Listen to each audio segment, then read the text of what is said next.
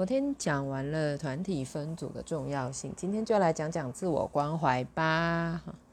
呃，有一个笔记是这样写的：区别是不是有经验的接线者的点在于，呃，有经验的接线者会用更照顾自己以及更照顾来电者的方式去交流，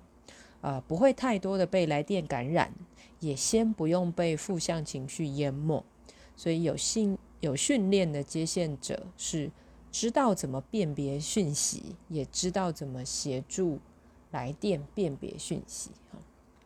所以强调的是自我照顾。当你是一个可以自我照顾的来电者，这个自我照顾包含在时间上是确定的，二十五分钟或四十分钟，以及在结构上的陪伴也是确定的，知道自己的度在哪边，先照顾好。自己是重要的。